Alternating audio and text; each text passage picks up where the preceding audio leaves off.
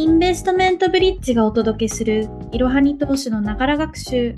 こんにちは。最近ようやく羽毛布団を出したインターン生の塩田です。本日は個別株紹介ということで、インターン生の森さんにおすすめの個別株を紹介してもらいます。では早速、今日はどんな企業をご紹介いただけるのでしょうか？はい、今日も、えー、優待関連の銘柄になるんですが、ま、今日は、えっと、優待でもらえる品が、まあ、ほぼ現金に近い、まあ、クオカードですね、がもらえる優待の中でも、まあ、高配当株としてかなり人気の高いものをピックアップしてきました。これは個別株で利益を出したい、かつ優待でもお金が欲しいっていう人におすすめですね。では早速、クオカードとはということで、詳しくご説明いただいてもいいですか？クオカードっていうのはですね、全国共通のまあ、ギフトカードになるんですけど、まあ、約6万店舗ほどで使える、まあ、ほぼ現金に近いっていうのはそういうことなんですけど、まあ、とても使い道があるので、かなり配当に近いものとなっています。では今回はクオカードを優待でもらえる企業のご紹介ということで、早速1つ目の企業からご紹介いただいてもいいですか？はい、まず最初は全国保証という企業になります。まあ、ちょっと企業らしからぬ名前にはなってるんですけど、まあ、これどういった会社かというと、え住宅ローンの連帯保証を引き受けてくれる企業になります。で、国内唯一の、ま独立系の住宅ローン保証会社というような形になります。で、というのも、ま、住宅ローンって、ま、不動産を買うときとかにおそらく、まあ、誰しも住宅ローン組むと思うんですけど、まあ、多くの場合、まあ、長期、まあ、かつ金額がとても大きいものになりますので、こう個人が連帯保証にになるっていうのは、まあ、かなりやっぱ負担なわけですね、どうしても。なので、そこで全国保証が代わりに連帯保証を引き受けることで、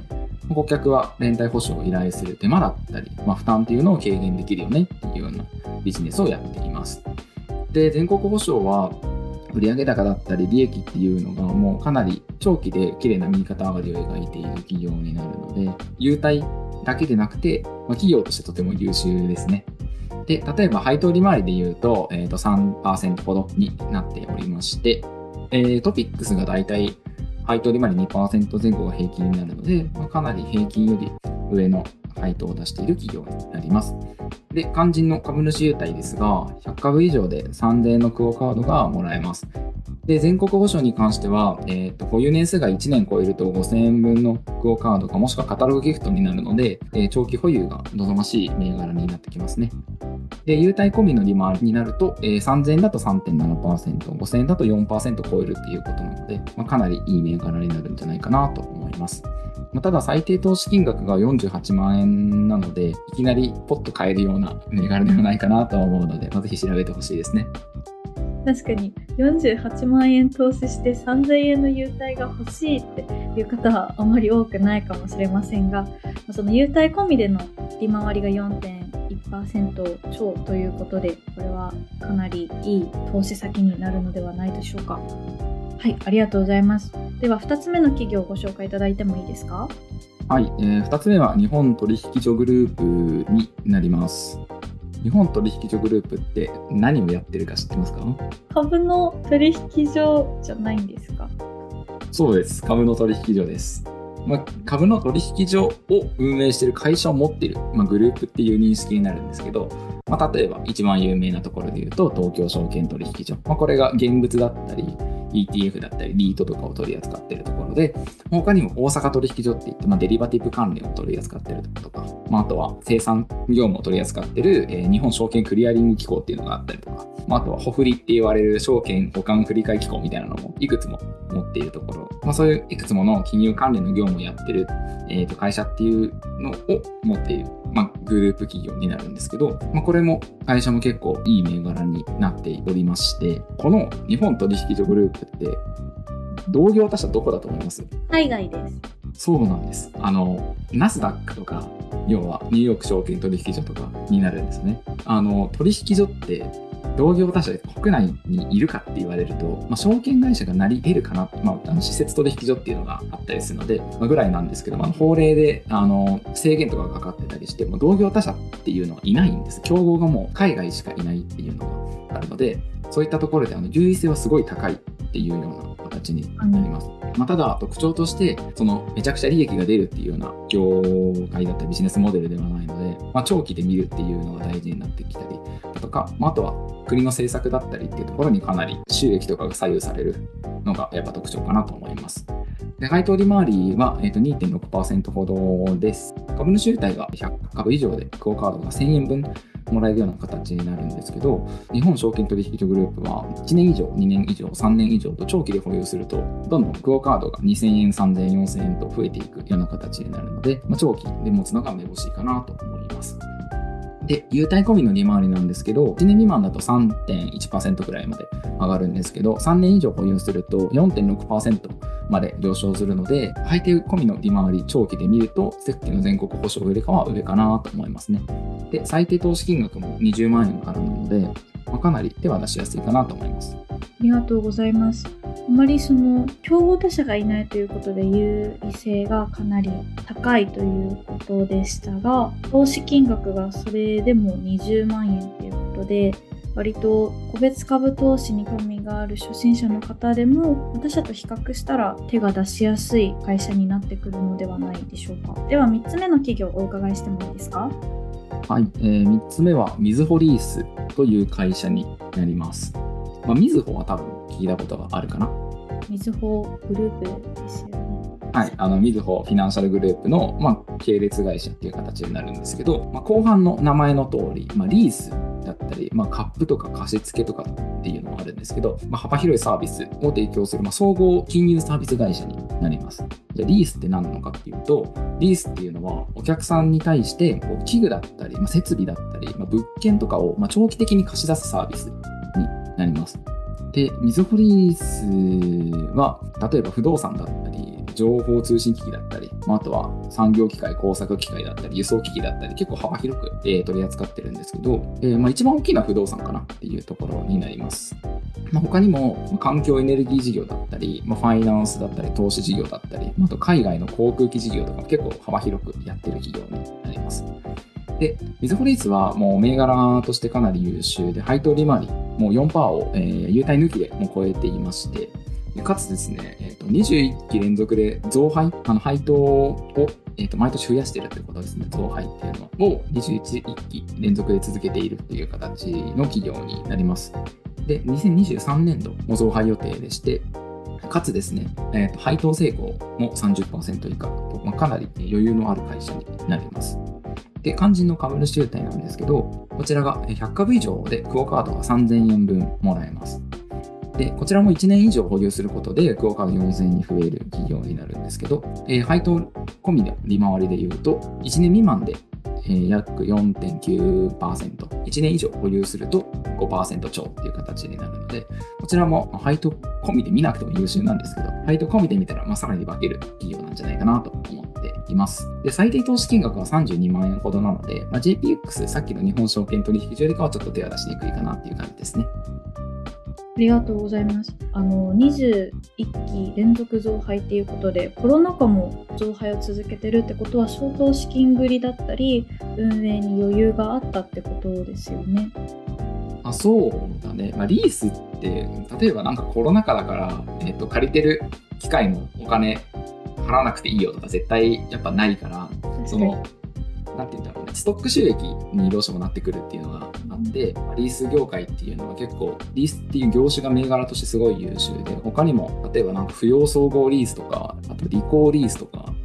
三菱 UFJ がやってるのは三菱 HC キャピタルとか結構いっぱいあるんだけどリース系って大抵銘柄として優秀で結構こう配当株ホルダーの間でもかなり持ってる人が多いっていうような形になるんだよね。そうなんですね。では4つ目の企業をお伺いしてもいいですか？はい、えー、4つ目は稲畑産業という企業になります。で稲畑産業はですね、化学品を専門にしている商社になります。まあ、化学品といっても合成樹皮、まあ、こちらが自動車のプラスチックとか、まあ、塗料に使われているものですね。とか、あと情報電子って言って、要はディスプレイとか、まあ、半導体の材料とかを、売り上げの大半にしている会社になります。で、えーこちら商社には珍しくですね、優待を出してるんですけど、まあ、まず優待抜きの配当利回りは、えっと、現在4.69%と、まあ、みずほリースよりさらに上の配当利回りを、えー、出しています。で、配当成功も30%と先ほどのみずほリスと同じぐらいの水準になっているので、まだ、え、増配とかは余裕があるかなという企業になります。稲畑産業の株主優待なんですけど、100株以上でクオカードが500円分もらえるような形になっています。で、稲畑産業も3年以上保有すると、2000円分の株主優待に、え増えるというような形になります。で、稲畑産業の場合は、えさらに保有株数を上げると、え株主優待、クオカードの金額っていうのが、え増えるんですけど、これが300株以上で5000円まで、え上昇するような形になっています。株数を増やして優待が上がるっていう株主優待を出す企業に投資するときに気をつけてほしいのが、え100株あたりの優待込み利回りがいくらなのかっていうこれ、優待込み利回りって保有すればするほど上がると思う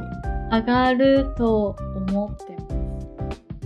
ます。これは実はその保有株数を上げれば上げるほど下がる企業の方が実は多いっていうような形になっています。で、例えば100株で2000円もらえる企業と300株で5000円もらえる企業ってじゃあ100株あたりの利回りでどっちが高いと思いますか？え、それで言うと100株だと思います。そういう優待の作り方をしている企業っていうのが、まあ、結構大半になったりするんですね。じゃあ、稲又産業の場合はどうかというと、まあ、まず、先ほども言ったように、えー、普通の優待抜きの利回りが、まあ、大体4.6%くらいの配当利回りになっています。では、えーと、優待込みの利回りはどうかというと、まず500円相当のクオカードがもらえる、まあ、要は100株投資した場合は4.96%と、まあ、若干上がります。では最適な、え、100株あたりの利回りはいくらかというと、これは100株を3年以上保有した場合っていうのが100株あたりの利回りが一番高いような状態になります。で例えば100株を2000円保有した場合はいくらかというと、まあ、5.58%まで優待利回りっていうのが上昇するんですけど、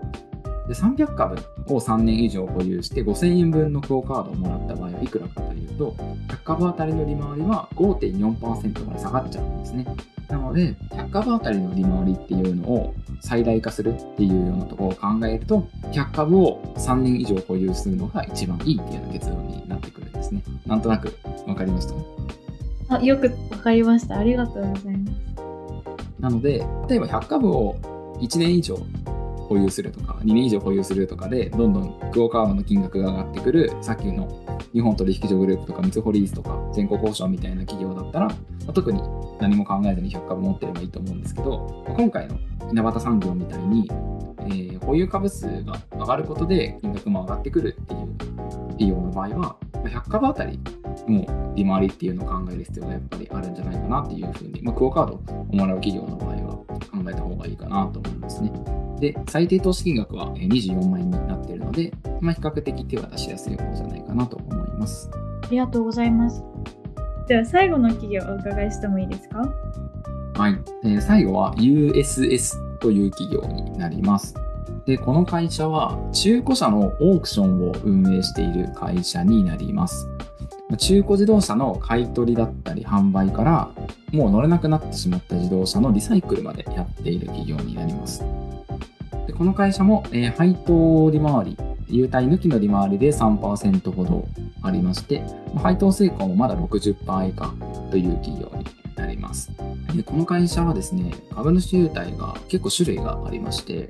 100株以上でクオカードが500円分が年2回届くというようなシステムをとって、でそれが500株以上だったり1000株以上で実はこの会社は1万株以上で配当利回りがさらに増えるっていうような、まあ、結構珍しい会社になります。まあ、ただ、この会社も先ほどお話ししたような効率性の観点で言うと100株以上を持つっていうのが一番その100株あたりの利回りとしては高いっていうような形になるので、まあ、特に USS っていう企業にめちゃくちゃ投資したいっていう人以外は100株で5から500円分を年2回もらうのがいいんじゃないかなというふうに思います。で、この会社の最低投資金額は22万円からなので、まあ、こちらもまたかなり手渡しやすい方じゃないかなと思います。ありがとうございます。はい。